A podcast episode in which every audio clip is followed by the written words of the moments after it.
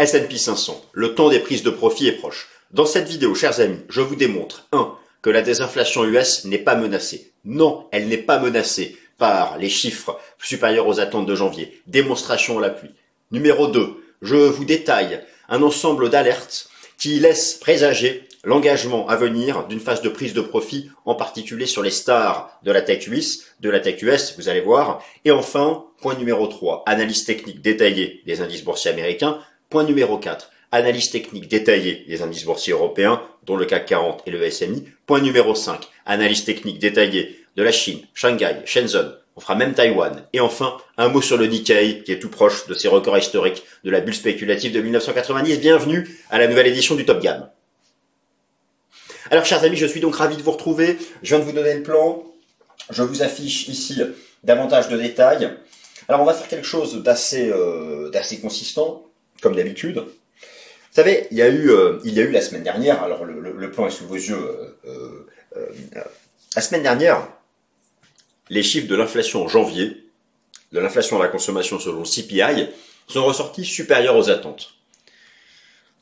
Il y a eu une séance de baisse sur le S&P 500 car payé tout de suite. Bon, après, on sait ce qui s'est passé en, fin de semaine. Très bien. Mais, rassurez-vous, les amis. L'inflation est déjà vaincue. J'ai fait une vidéo sur ce sujet il n'y a pas longtemps. Je confirme, je signe. Tous les indicateurs d'inflation nous disent que ce rebond là de janvier, qui n'était même pas un rebond puisque l'inflation est ressortie supérieure aux attentes, mais elle continue de baisser, mais moins que prévu. Par contre, l'inflation sous-jacente est restée à 3,9 selon le CPI. À cause de quoi? À cause d'une d'une hausse plus forte que prévue de la composante immobilier, notamment loyer et inflation des services. Les loyers, c'est du bullshit. Les données là dans les indices, dans l'indice d'inflation officiel des loyers, c'est les loyers d'il y a 8 euh, ou 9 mois. Or là, lorsque vous faites le tour d'horizon des sites internet immobiliers, lorsque vous interrogez même les, agences immobilières, les loyers sont déjà en baisse. Il y a toujours un décalage de plusieurs mois. Je vais vous montrer tout à l'heure une super courbe qui compare les loyers en temps réel avec, avec les indices d'inflation officiels. Donc moi, moi, je sais que de toute façon, dans six mois, la dimension immobilière est en baisse. C'est garanti, c'est certain. Bon, il n'y a pas que ça, donc on va regarder les autres composantes. Donc moi, je m'inquiète pas. Alors, euh, S&P 500, S&P 500, oui, il a fait de nouveaux records historiques. Euh, avec une extension au-dessus des 5050 points, très bien. Bon, voilà, moi je pense quand même qu'il y a un certain nombre de divergences. Vous savez, un marché ne monte pas en ligne droite. Il y a toujours une alternance d'impulsion et de phase de pause. Ça peut parfois durer plusieurs semaines. Je pense que c'est ça qui est proche et, euh, et je vais le démontrer. Et je vais être précis à court terme. Sur, en fait, partout, nous avons des vaccins. Rappelez-vous cette vaccin dont je parle moi depuis des mois. Sauf qu'elle est en extension. Elle a dépassé les objectifs théoriques usuels. Mais il en reste un. Le tout, le, plus important d'entre eux. Qui est, pas loin. Donc je vais reprendre ça sur le SP500, sur le Nasdaq, on va faire des actions US, on fait, on fait plein de choses. Et d'ailleurs, comme on fait plein de choses, ben écoutez, je vous propose, on perd pas davantage de temps. Donc le plan, il est à nouveau affiché ici sous, euh, sous vos yeux. Et puis, euh, et puis donc voilà, première partie. Moi, je me réinstalle tranquillou. Alors on commence donc oui, je commence par les parties fondamentales. Euh, mais, franchement, vous croyez ça va parce que vraiment je veux insister sur ce sujet. L'inflation US CPI supérieure aux attentes n'est pas un souci car c'est provisoire et je le dis point final et je le démontre. Donc, tout d'abord, haut à droite, vous avez donc la représentation graphique du CPI aux États-Unis alors euh, ici en version nominale, ici en version sous-jacente, là vous avez la composante immobilière et services, qui est effectivement très élevée. Et donc voilà ce qui a stressé le marché la semaine dernière. Là je vous ai refait une synthèse de ces chiffres de l'inflation. Donc le PCE d'ailleurs, qui est l'indice favori de la Fed, lui, il est plus en zone d'alerte rouge, il est presque à 2, et les indicateurs avancés nous disent qu'il sera à 2 dans 3 mois. Le CPI, lui, est en zone d'alerte rouge. Et encore une fois, c'est à cause du poids de l'immobilier je vous renvoie vers le Top Gun de la semaine dernière, il y a dans le calcul du CPI 40% d'immobilier. Et donc, alors qu'est-ce qui s'est passé la semaine dernière? Eh bien, regardez ce qui s'est passé, je vous l'affiche. Ici, voilà ce que nous avons eu. Nous avons eu ça. Nous avons eu ça, c'est-à-dire un rebond, cette fois-ci, je parle en rythme mensuel. Un rebond inattendu, de quoi? Alors, tous les détails sont expliqués ici. Bon, je vais le lire. Les prix à la consommation de base aux États-Unis, donc en excluant les éléments volatiles, c'est l'inflation corps ont accéléré en janvier de manière complètement inattendue. inattendu et cela a été attribué à une accélération des coûts du logement et des services de transport. Pour les coûts du logement, pour les coûts du logement, c'est du bullshit, c'est provisoire. Alors certains ont même pensé qu'il y avait une erreur. Il n'y a pas eu d'erreur. Non, c'est juste provisoire. Car ce rebond du prix des loyers en janvier, c'est le rebond observé il y a 8 ou 9 mois. C'est à peu près la durée qu'il faut, 8 à 9 mois, pour que les loyers réels, là, en temps réel, là, vous allez aux États-Unis, vous faites un nouveau loyer et vous faites un taux de croissance par rapport au prix il y a un an, c'est en baisse. Donc cette hausse-là en janvier, ça repose sur des anciens contrats de location. Et le problème, c'est que dans les indices d'inflation officiels, les nouveaux loyers sont intégrés que progressivement. Mais si on ne tient compte que des nouveaux loyers, et ce, que montrent des indices de loyers immobiliers des sites internet d'agences immobilières, c'est déjà en baisse. Donc nous savons que ce qui est en baisse maintenant sera intégré dans le CPI dans 6 à 8 mois en baisse. Donc on sait que la dimension immobilière, qui pèse 40% du CPI, aura une contribution négative dans 8 mois. Donc on sait, sauf si le pétrole remonte à 150 dollars, et sachant que toutes les autres composantes sont en chute libre, je vais vous montrer. On sait de toute façon que l'inflation sera à 2 dans 6 mois. Donc là, il n'y a pas de débat. Sauf fait exceptionnel, bien sûr, oui, la mer Rouge, le canal de Suez, la guerre, la guerre mondiale, les bombes nucléaires. Ok, d'accord, dans ces cas-là, euh, c'est bon, on, ne fait plus rien, on, cache de l'or dans ses murs, et, voilà, moi je me lève pas chaque matin en racontant que c'est la fin du monde, comme un certain nombre de personnes en font leur, euh, leur business. Bon, donc, alors, je vous montre la dimension appareil, chute libre, ça c'est hyper important, c'est ce qui est concret, c'est tangible. Les nouveaux véhicules, les voitures, chute libre, voilà, fin de l'histoire. L'alimentation à la maison, chute libre. Bon. Alors par contre, oui, immobilier et services, c'est pas la chute libre. Alors, qu'est-ce qui se passe? Là aussi, je vais vous expliquer pourquoi je ne m'inquiète pas. Ceci ne remet pas en cause la désinflation, ça la retarde. Alors, par contre, j'admets quand même qu'il y a une difficulté sur l'inflation des services cette inflation des services, il y a une difficulté, elle est encore à 5,4, elle ne baisse pas assez vite, ce n'est pas une surprise, car comme j'ai pu vous le montrer, en janvier, il y a eu une réaccélération du secteur des services aux États-Unis. Ici, donc, selon Market, et on peut regarder aussi, nous pouvons aussi le regarder selon l'ISM. J'arrive bientôt avec les, graphiques intéressants sur l'immobilier. Donc ça, d'accord, ça je vous l'accorde, ça je vous l'accorde. Il y a un, souci quand même sur l'immobilier, sur, les services. Mais ces services ne représentent pas non plus un poids écrasant dans les indices d'inflation. Hein, c'est surtout la partie immobilière hein, qui, a, fait le rebond de janvier là. Et comme on sait que c'est du bullshit parce qu'en fait c'est les données d'il y a 8 mois, voilà. Bon. Donc c'est pas un souci parce que plus la Fed tarde à pivoter, plus les conditions monétaires restent restrictives longtemps, et là on ne parle pas de pivot de la Fed maintenant avant juin ou juillet, de toute façon ça finira par briser l'élan des services. Cela ne peut pas être autrement. Sauf fait exceptionnel, encore une fois.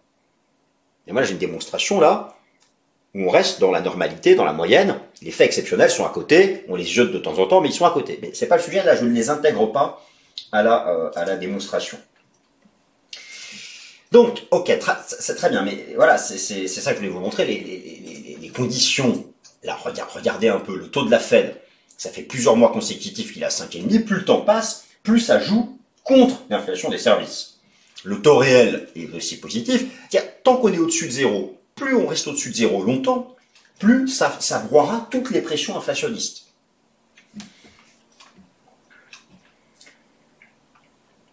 Voilà. Bon, sauf si la Chine, bien sûr, envahit Taïwan et si la Russie euh, envahit l'Europe occidentale. Hein, d'accord. Bon, ça, je suis d'accord, mais je suis d'accord avec tout le monde hein, sur, ça. Plus important, c'est là où j'arrive et c'est là où j'ai ma conviction. Et j'arrête l'ironie. Le maintien, alors, il y a eu un problème d'inflation des loyers. Le maintien d'une inflation des loyers immobiliers élevée, je pense que c'est provisoire et j'ai une certitude à 100%. Pourquoi? Car le CPI intègre avec retard les loyers. Je vous montre un graphique hyper intéressant. Regardez-le, ce graphique, il est là. Vous avez là un graphique qui compare en bleu et en jaune l'inflation immobilière officielle, des indices d'inflation. Et en orange, l'inflation immobilière réelle, basée sur les prix des nouveaux loyers reportés par les gros sites d'annonces immobilières. Qu'est-ce que vous constatez? Que les indices, regardez, il y a eu une explosion des loyers, c'est la vague inflationniste, et avec retard, l'inflation officielle les a intégrés. Là, vous avez maintenant un effondrement de l'inflation des loyers. D'ailleurs, regardez la courbe orange, on est revenu au niveau d'avant l'inflation Covid, post-Covid. Et donc, nous savons que ces indices d'inflation officiels, qui sont encore à 6, vont revenir eux aussi dans, allez, 4 à 6 mois à leur niveau d'avant Covid.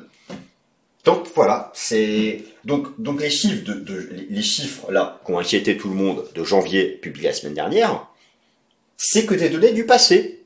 C'est pas les c'est pas les données actuelles. Donc voilà. Donc moi je m'inquiète absolument pas. En tout cas pour la composante immobilière. Pour la composante immobilière, bien sûr, si toutes les autres composantes rebondissent, mais pour l'instant, les autres composantes, comme je vous l'ai montré, sont encore en en chute libre, les autres composantes sont encore en chute libre, donc la composante immobilier, on sait de toute façon qu'elle va revenir ici, là, dans 6 à 8 mois. Parce que, voilà, euh, c'est ce qu'on observe en temps réel. Parce que c'est ce qu'on observe en, temps réel. Voilà, la composante immobilier, là, on sait qu'elle va revenir ici. Donc là-dessus, c'est bien. Alors maintenant, bien sûr, il y a, les, autres composantes. Alors, les autres composantes sont encore en baisse. Et à cela s'ajoutent les fameux indicateurs avancés d'inflation dont je vous parle souvent, qui eux aussi montrent que la désinflation se poursuit. Donc vous avez Trueflation, Inflation Nocasting et surtout le prix des matières premières agricoles, mais aussi du gaz naturel et du pétrole. Donc je vais vous montrer ça. Tout d'abord, Inflation Nocasting nous dit toujours que nous aurons un PCE à 2,24, c'est presque 2 dans les chiffres de février. Première chose. Trueflation nous dit qu'on est à 1,42. Et d'ailleurs, si vous regardez la composante immobilier de Trueflation, oui, on est, on est à 3,76. On n'est pas à 6, on est à 3,76. Parce que Trueflation, c'est comme le graphique que je vous ai montré juste avant, c'est les données en temps réel. Donc on sait déjà que la composante immobilière, là, qui est au-dessus de 6 dans l'inflation officielle, et qui a stressé tout le monde, en fait, on sait que dans les faits, elle est qu'à 3. Mais que ce 3, il sera effectif dans l'inflation officielle que dans 6 à 8 mois. Vous comprenez la logique? Alors après, pourquoi est-ce que le CPI est calculé comme ça? Pourquoi est-ce que le CPI tient compte des, contrats de location en cours et pas que des nouveaux? Ça, eh bien, il faut interroger euh, l'institut qui édite le CPI. Hein. C'est pas de ma faute.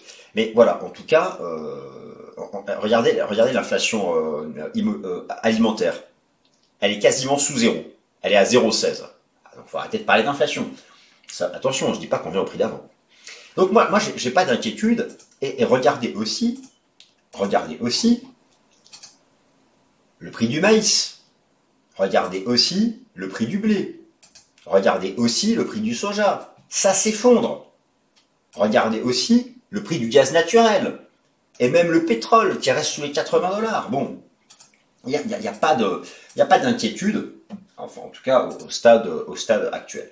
Bon, voilà, ça c'était pour la partie inflation. Je pensais pas que ça durerait aussi longtemps, mais euh, avançons. Revenons quand même au sujet. S&P 500, synthèse des alertes qui prédisent une phase de prise de profit euh, à court terme. Alors là, il y en a un certain nombre que je vais euh, vous lister. Tout d'abord, alors le contrat futur S&P 500 on pourrait bientôt entrer dans une phase de prise de profit après avoir marqué un nouveau, après avoir marqué donc un nouveau, un nouveau record historique. Hein, nous sommes d'accord, voilà le S&P 500, très bien. Alors, euh, la partie technique, on précise, elle arrive après, après les phases d'alerte. On est dans une vaccin qui est en extension. Euh, cette vaccin va bientôt arriver à son terme, mais effectivement, elle a dépassé beaucoup d'objectifs théoriques. Mais ça, j'y viens, j'y viens juste après. On va reprendre ça tranquillement. Donc moi, j'estime que nous allons bientôt avoir une pause. Alors quelle forme elle va prendre? Est-ce que ça va être un flat? Est-ce que ça va être un zigzag? J'en sais rien. Mais je pense que c'est ça qui approche pour un certain nombre de euh, raisons. Tout d'abord, vous avez une divergence entre le rebond des taux d'intérêt du marché et la poursuite de la hausse du S&P 500. Les prises de profit sur le S&P 500 devraient bientôt sanctionner ce rebond des taux. Alors, ce rebond des taux qui certes lui aussi est, provisoire. Hein, vous avez mon scénario sur les taux d'intérêt que je vous ai proposé la semaine dernière. Et donc, effectivement, lorsque vous regardez, voilà, il y a, a de, longue date, donc là, je vous ai mis le, taux d'intérêt à 2 ans américain en bleu et en rouge le taux à 10 ans, il y a une corrélation inversée assez nette hein, entre la tendance des taux nominaux et le S&P 500. Et là, donc, il y a une divergence, puisque les, trois quarts de la poussée depuis les 4200 points avait été bien porté par le repli des taux d'intérêt du marché. Là, on a un rebond technique, un rebond provisoire des taux d'intérêt du marché, lié à quoi? Au fait qu'il y a un, report dans le temps des anticipations de pivot de la Fed. Ce n'est plus attendu avant la réunion de juin ou de juillet. Hein, donc clairement pour le mois de mars, sauf euh, explosion du chômage, ça devient extrêmement peu probable. Donc je pense qu'à un moment ou d'autre, cette remontée des, taux du marché pardon, va se répercuter sur l'indice S&P 500. Euh, je continue sur les alertes. Une multitude de divergences baissières prime momentum se sont formées sur l'horizon temps journalier. Je vous rappelle que les divergences baissières ne disent pas que le marché va baisser. Ils nous disent qu'en tendance haussière, le marché peut soit monter moins vite, soit faire un trading range, soit corriger. Mais c'est une alerte qui invite à regarder les signaux qui sont donnés par les prix. Et ce sont les signaux donnés par les prix qui nous disent si c'est une hausse moins rapide, un trading range, ou une correction. Et quand il n'y a pas de divergence, on ne se prend pas la tête, on reste à l'achat, pas d'alerte. Bon, là, il y en a, et elles se multiplient. Donc ça, c'est donc une première chose que je vais euh, vous euh, illustrer euh, tout de suite. Donc sur l'horizon de temps journalier, effectivement, nous avons, alors la, divergence, là vous avez contrat futur S&P 500 en, journalier, nous avons tout d'abord une belle divergence de RSI, qui rappelle un peu d'ailleurs celle qu'on avait eue ici en, juillet. Vous avez ici plus intéressant vous avez l'écart relatif à la moyenne mobile à 50 jours, la moyenne mobile à 50 jours qui est ici, et, effectivement là c'est assez net, puisque voilà le, le marché a d'ailleurs été 8% au-dessus de sa MM50, c'est une zone résistante, il y a une belle dive, ça nous annonce un retour à la moyenne. Alors c'est-à-dire que c'est soit le prix qui revient, soit la moyenne mobile qui monte, soit le prix qui y va et la moyenne mobile qui monte. Voilà, c'est l'un ou l'autre. Mais en tout cas, on va pas pouvoir euh, s'écarter encore davantage de celle-là trop longtemps. Ça, c'est une première chose. Et puis, vous avez aussi une divergence de MACD. Donc, ça, c'est quand même quelque chose à, noter qui rappelle la situation ici de fin juillet 2023. Euh, Quatrième alerte, les troupes ne suivent pas les généraux, c'est-à-dire que la profondeur du marché est faible. En gros, vous avez une forte divergence entre le S&P 500, le Dow et le Nasdaq 100, et d'autre part le Russell 2000 et le Russell 3000. En gros, bah, euh, je vous ai déjà expliqué, les nouveaux records du S&P 500, ça s'est fait sur 10 valeurs. Même, moins en fait, et les Magnificent Seven, et même en fait encore moins les 4 fantastiques. Hein, parce que Tesla n'a pas trop contribué. Donc, vous retirez ces valeurs, il n'y a pas de nouveau record historique. Dans un vrai marché bullish sur le fond où il n'y a pas d'inquiétude macroéconomique, les troupes suivent les généraux. Donc arrivera un moment où il y aura des prises de profit sur ces stars de la tech, ne serait-ce que pour encaisser des gains, et comme il n'y aura pas de relais sur les autres, voilà, mécaniquement les indices boursiers corrigeront. Ça c'est une alerte. Alors je, vais l'illustrer, ces troupes qui ne suivent pas les, généraux, je vais l'illustrer déjà avec, avec Guru Focus, vous avez ici un, super tableau qui nous montre la performance donc en year to date des, des actions américaines selon la taille des capitalisations boursières. Regardez, depuis le début de l'année, où sont les hausses C'est pas les nanocaps, c'est pas les microcaps, c'est pas les small caps, c'est pas les mid caps, c'est un peu les large caps, et en fait, c'est quasiment seulement les méga caps. Vous enlevez les méga caps, il n'y a pas d'hausse. Ça, c'est une méga alerte. Donc, euh, attention à ça. Ça, c'est un premier, un, euh, un premier élément. Ensuite, les différents indices boursiers, c'est dans la partie d'après. Je vais être précis sur la partie, euh, la partie technique. Cinquième alerte. L'analyse quantitative donne des signaux d'alerte avec une chute du pourcentage d'actions au-dessus de ces moyennes mobiles à 50 et 20 jours, alors que le S&P 500 fait de nouveaux records, c'est-à-dire qu'il n'y a pas de euh, profondeur du marché, c'est-à-dire que vous avez le S&P 500 qui lui est largement au-dessus de sa moyenne mobile à 50 jours, alors que 95% des actions, elles, sont passées en dessous et, euh, et de plus en plus passent en dessous. Il n'y a pas de profondeur du marché. Ça illustre aussi ce que je montrais avant, ce, ce, hein. Les troupes ne suivent pas les généraux. Donc ça, j'illustre mon propos tout de suite avec donc effectivement le S&P 500 qui a poussé davantage la semaine dernière. Et, donc, lorsque vous regardez, voilà, le, pourcentage d'actions du S&P 500 au-dessus de sa moyenne mobile à 50 jours, nous sommes en correction depuis euh, quasiment mi-janvier. et, ça va revenir ici. Ça aussi, c'est précurseur d'une phase de pause qui pourrait rappeler un peu la phase de pause qu'on avait eue en septembre-octobre dernier Alors, sur le S&P 500, alors jusqu'à quel niveau le marché ira avant en cette C'est pas loin. Après, je ne peux pas donner avec précision, c'est pas loin. Il faut attendre la semaine de rupture, la session de rupture. Ça, c'est important euh, à, noter. Nouvelle alerte. Alors, depuis deux semaines, vous avez le... Alors, c'est une alerte, oui et non. C'est le sentiment des, traders particuliers. Là, je dois reconnaître que, effectivement, depuis euh, alors deux semaines, vous aviez un réservoir des acheteurs qui était quand même sacrément bien rempli. Et il s'est euh, un peu vidé la semaine dernière avec une remontée du pourcentage de short. Donc, c'est une alerte orange. ça montre quand même qu'il y a du ressort, il y a de l'élan. Il euh, n'y a pas là, on est dans zone haute, 42% c'est au-dessus de la moyenne historique, mais effectivement, effectivement, ça s'est un peu dégonflé. Mais il est quand même pas loin d'être rempli, donc attention, c'est une alerte orange, on va dire ici, hein. pas une alerte rouge. Euh, alors bien sûr, euh, les leaders de la, de tech US et la, valorisation sont, d'autres alertes. Ça, j'ai fait un top gamme dessus il y a deux semaines pour vous montrer que, alors le marché, par exemple, si vous regardez le PE Schiller, le PL Schiller depuis 10 ans est maintenant à 34 sur le PL Schiller du S&P 500. On est au-dessus de 1 écart type de la moyenne sur 10 ans. Sur 5 ans, on arrive à 1 écart type au-dessus de la moyenne. Et effectivement, voilà, un PL Schiller à 34, c'est très élevé. Euh, le PL Schiller que le marché a atteint ici à 38-39, c'était la bulle spéculative des taux zéro. Là, c'est quand même une, sacrée alerte. Vous avez aussi cette belle infographie qui a, qui a préparé FAC7 avec le PE Forward du, du S&P 500 qui atteint les 20. Hein, c'est un niveau qu'il a dans son, existence très rarement atteint. On arrive sur les niveaux de 2000-2001, la bulle spéculative, on arrive sur la bulle des taux zéro, donc on n'est pas encore, mais on n'est pas loin.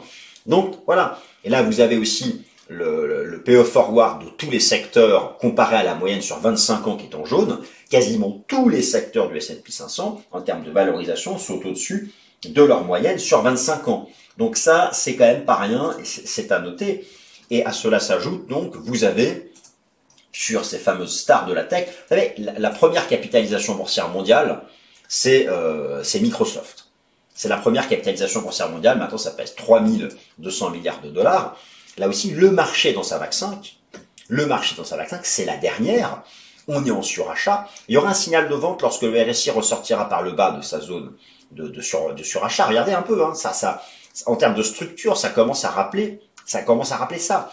Bon, alors la VAC 5, alors euh, euh, d'ailleurs sur Microsoft, vous avez euh, en alerte, donc attention, vous avez des, des, des premières ici divergences baissières, c'est sur l'horizon de temps journalier, hein, prime momentum. Microsoft, hein, ça, ça, fait quand même une grosse partie maintenant du, du S&P 500. Euh, et puis même, je peux regarder par exemple l'objectif théorique. Alors l'objectif théorique de, la VAC 5 en prenant le bas de la 1 au top de la 3, au bas de la 4 et en faisant le 0,618. Une des cibles théoriques majeures a été faite. Alors oui, je sais, ça peut être en extension. Vous savez qu'on ça, euh, au, pire du pire, une 5, ça peut faire une fois de la 1 à la 3. Ça pourrait faire une fois de la 1 à la 3, mais bon là, non, non, moi je dis non, non, on va d'abord marquer une pause. Donc on, un, on, on, partout, partout, on a une vaccin qui, qui, est au-delà des objectifs usuels. Donc voilà, il faut, il faut savoir raison garder, je pense, à un moment ou à un autre. Voilà. Donc euh, voilà, ça c'est pour l'ensemble des signaux d'alerte. Alors maintenant, je vais passer euh, à l'analyse technique des indices US. Ensuite, on se fait l'Europe, et ensuite on se fait la Chine, le Japon, et on se fait ça tranquillou. Donc S&P 500, Nice Composite, Microsoft, Nvidia, Microsoft, on a, déjà vu. Voilà. Pour le S&P 500, je vous refais pas toute la totale de la semaine dernière, mais en gros, soit le marché, je vais dégager l'Ishimoku, soit le marché est dans une structure en flat, ABC, donc ce qui peut être ici un expanded, un running flat ou un expanded flat, voilà, c'est, on a cette première hypothèse. Il n'y a pas de divergence en mensuel. Regardez, les fins de hausse, les fins de hausse, c'est vraiment quand il y a des grosses divergences mensuelles. Donc encore une fois, je vous parle de prise de profit à court terme. Hein. Soyons clairs. Je parle de prise de profit à court terme. C'est vrai que sur l'horizon de temps mensuel, il n'y a pas de div. Alors même dans ce scénario-là, on, avoir un expanded flat ou un, un, flat, on a une vague B qui va chercher entre 1,23,6 et 1,38 dollars, ce qui donne entre 5100 et 5300. Bon, ok, très bien. Bon. En tout cas, y a une première target ici. Les, 5100 de cette point de vue-là seront quand même un mur difficilement franchissable dans l'immédiat.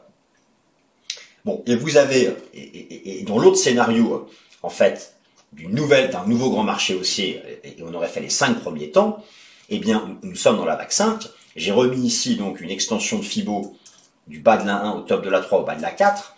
Bon, euh, la, la cible théorique usuelle la plus importante a été faite. On pourrait éventuellement faire, car effectivement, alors ça c'est assez rare, mais on peut avoir une 5 qui ferait une fois de la 1 à la 3, une fois de la 1 à la 3, sachant que c'est quand même un scénario archi rare. Le plus usuel est d'avoir une vague 5 qui fasse 0,618 du bas de la 1 au top de la 3. Mais si on fait une fois, là, alors là, ça, ça, donne les 5003. Euh, bon, ça sera peut-être la cible à horizon 12 mois, j'en sais rien, mais moi je vous parle du, court terme. Je, regardais, je peux prendre aussi euh, euh, une extension de la vague 3, une extension de, la vague 3 qui est quand même sacrément costaud ici, au, bas de la 4. Et, et bon, bah là, voilà, on est déjà euh, au-delà d'une fois la 3, donc on, est partout sur une vague 5 en, surextension. Donc voilà, il faut, il faut être prudent, il faut être prudent au stade actuel. Euh, il faut être prudent, franchement, tout ce qui est au-dessus des 5050, 5100, ça me paraît quand même de quoi être capable de déclencher une phase de prise de, profit. Vous savez, c'est la même chose sur le Nasdaq 100, c'est la même chose sur le Nasdaq Composite. je vous montre par exemple le, Nasdaq, euh, le Nasdaq Composite. Nous sommes aussi dans cette cinquième vague. Nous sommes aussi dans cette cinquième vague euh, avec l'objectif le plus usuel qui a été fait. je, je, peux par exemple, je peux faire autre chose. Je peux projeter l'amplitude de, la 3 au bas de la 4, au bas de la 4, bon, en général, c'est 0,68. Partout, partout, en fait, ça a été fait. Donc là aussi, nous sommes sur des vagues 5 en extension. Nous sommes proches, proches de la fin. Proche de la fin. Alors par contre, alors, euh, un, autre graphique est très intéressant, regardez, c'est le NICE, euh, le NICE Composite. C'est toutes les actions américaines, c'est la totale. C'est tout. Il y a tout. Bah, regardez où est-ce qu'on est revenu. Au, contact des records de la bulle euh, des taux zéro. Il y a quand même un, alignement de résistance. Alors il n'y a pas de divergence, je suis d'accord, il n'y a, pas de, a pas de divergence, mais il y a quand même un, alignement de, résistance qui invite à la, euh, à la prudence. Du côté des small et mid cap, là, ça, on est encore bas. On serait sorti par le haut de ce range, ça state. D'ailleurs, en, Ishimoku, en Ishimoku euh, hebdomadaire, je relevais que c'est intéressant, hein. on, se libère de résistance. Bon, c'est vrai que le Russell 2000, peut-être que les small et les mid cap vont rattraper leur retard sur les stars de la tech. Là, j'aurais tendance à, me dire qu'il y a du potentiel encore, à, la différence, à la différence du euh, S&P euh, du S&P 500. Oui, alors Microsoft, Nvidia, je vous en ai parlé euh, tout à l'heure de, Microsoft, Nvidia, c'est la même chose. Le marché est dans sa vaccin. Et alors là, regardez ce qu'on vient de faire. Là, c'est, là, on vient de faire une 5, on vient de faire une 5 égale 3. On vient de faire une 5 égale 3 au niveau des 750. C'est des belles cibles. Euh, bon, voilà, on, est complètement suracheté. Il n'y a pas de dit, oui, mais vous comprenez ce que je veux dire. Vous avez tous conscience que, voilà, un moment ou un autre, le marché est pas loin d'être allé chercher le max du max, euh, en, tout cas sur le court terme. Alors c'est différent pour les, indices européens, les indices chinois, et, le Japon c'est encore un autre cas de figure. Analyse technique des indices européens, Eurostock 50, CAC 40 et euh, S&P. Donc en Europe, le réflexe c'est l'Eurostock 50. Là franchement, je vous montre déjà un truc, franchement je dis pas que j'y crois, mais l'Eurostock 50 en mensuel, bon bah il y a une cassure technique. Il y en a qui visent ça, hein, peut-être, hein, pourquoi pas un gros rattrapage des actions européennes. Il y a peut-être moins d'inquiétude là-dessus, effectivement, l'Eurostock 50. Et c'est vrai que pour l'instant, écoutez, on se prend pas la tête. Tant que c'est au-dessus des 4006, l'ancien record de, de 2007, tant que c'est au-dessus des 4006, c'est bullish. Si on réintègre en 4006, c'était un piège et ça va chuter. Donc, que vous tradiez le CAC, le DAX, surveillez les 4006 de Eurostock 50. Et ça va s'appliquer aussi pour le, cours du CAC 40. Pour le cours du CAC 40, bon, c'est le niveau des, le niveau des 7004. C'est le niveau des 7004. Voilà. 7004, 7003, 7004, tant qu'on est au-dessus, c'est bullish. Sur les indices européens, là, il n'y a pas de, il n'y a pas de, il a pas de, la situation un peu, est, un peu différente. avec l'Eurostock 50 qui est quand même loin, loin de ses records, loin de ses records. Alors le SMI, lui, quand est-ce qu'il va se, se réveiller? Le SMI, bon, vous avez vu, hein, l'inflation est, et, s'effondre en Suisse. Est-ce que la, faiblesse potentielle du franc que cela, pourrait induire ces prochains mois va enfin lui permettre de faire quelque chose? Euh, Il y a une résistance que le marché n'arrive pas à faire sauter. Ce sont les 11 264, 11 300. Elle bloque. Euh, c'est vraiment... Euh, et, puis le SMI, de toute façon, le SMI, c'est Roche, c'est Nestlé, et, partout, je regarde Roche, par exemple, on arrive en zone basse, il y a un début de, divergence.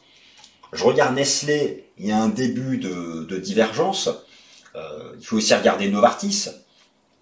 Il faut aussi, regarder Novartis. La petite Novartis, elle est là. Bon, euh, alors là, elle a plutôt tapé ici le, point haut, elle est plutôt en, correction. Mais je me dis, l'indice boursier SNI, qui a été bon dernier quand même, ne va-t-il pas tenter un rattrapage avec l'effondrement de l'inflation en Suisse et, ce que pourrait faire la Banque nationale, bon, à voir. La résistance à 11 264, 11 003 n'a pas sauté. Il y a eu une tentative de le faire fin janvier, ça a été un piège. On essaye de s'accrocher à la moyenne mobile à 200 jours.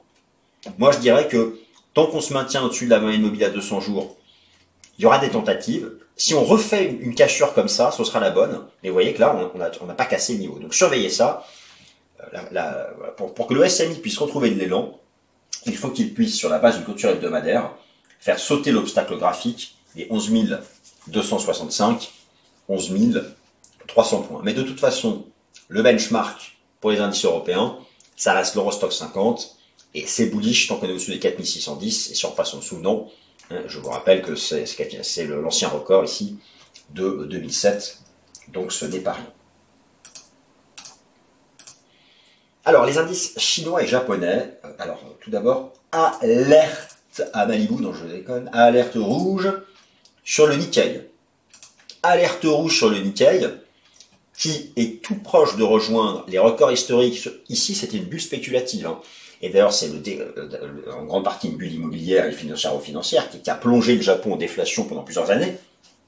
Bon, là, c'est quand même, alors est-ce que ce ne serait pas le niveau trop évident? Mais ça va, dans le pire des cas, déclencher des prises de profit. Si vous avez profité de la hausse du Nikkei, sachez prendre des bénéfices. Je dis attention. Par contre, il n'y a pas d'IV, mais on entre en surachat en mensuel. Attention donc, attention à ce niveau du Nikkei, à cette résistance qui est en approche. Alors en Chine, c'est intéressant parce que, alors déjà, vous avez la semaine dernière le nouvel an chinois, donc euh, voilà, ça ne côté pas. Mais moi, je pense toujours qu'on est en zone basse. Euh, je vous en ai parlé plusieurs fois. Euh, je pense que euh, je suis plus à l'aise de tenter des achats, par exemple, sur la bourse de Shenzhen, sur des niveaux de support comme ça, que sur le S&P 500 qui est tout en haut. Euh, si vous prenez la bourse de Shanghai, on commence à avoir en données hebdomadaires des petites divergences sympathiques. Et vous savez que la semaine dernière, l'indice boursier de Taïwan, alors c'est surtout des, valeurs de la tech, a, fait un nouveau record historique. Donc il y a des éléments comme ça qui sont, euh, qui sont à suivre. Moi j'aurais plutôt tendance à chercher sur la Chine continentale ou sur Hong Kong, Shenzhen, Shanghai, ou même sur, euh, sur Hong Kong, hein, qui, est en, qui, est en, zone basse, euh, voilà, qui, est sur ce support. Et voilà, donc c'est ce marché action chinois, ce marché action chinois, il est à la fois, comment dire, moins cher. Alors clairement, soyez certains, hein, en termes de valorisation il est complètement moins cher que les, euh, que les, que les, indices US. D'ailleurs, même les valeurs de la tech chinoise sont hyper basses à la fois sur le plan technique et sur le plan de la valo. Bon, voilà. Il y a peut-être un trade à faire cette année, hein, euh, jouer le rebond des marchés actions chinois, donc de la Chine continentale, Shenzhen et, Shanghai. Euh, et puis, peut-être s'alléger sur le, les stars de la tech US, euh, qui, ont quand même pas mal, euh, pas mal performé et où on est sur cette surextension de vaccin qui jusqu'où elle va aller. Bon, voilà. Voilà. Voilà, bon. Vous avez passé un bon moment? Bah, Si c'est le cas, mettez-moi un petit like. Si c'est pas le cas, bah, un petit like quand même. Hein, voilà, pour, euh, pour la bienveillance. Merci à toutes et à tous, en tout cas, de votre attention. Et passez un bon début de semaine. Merci.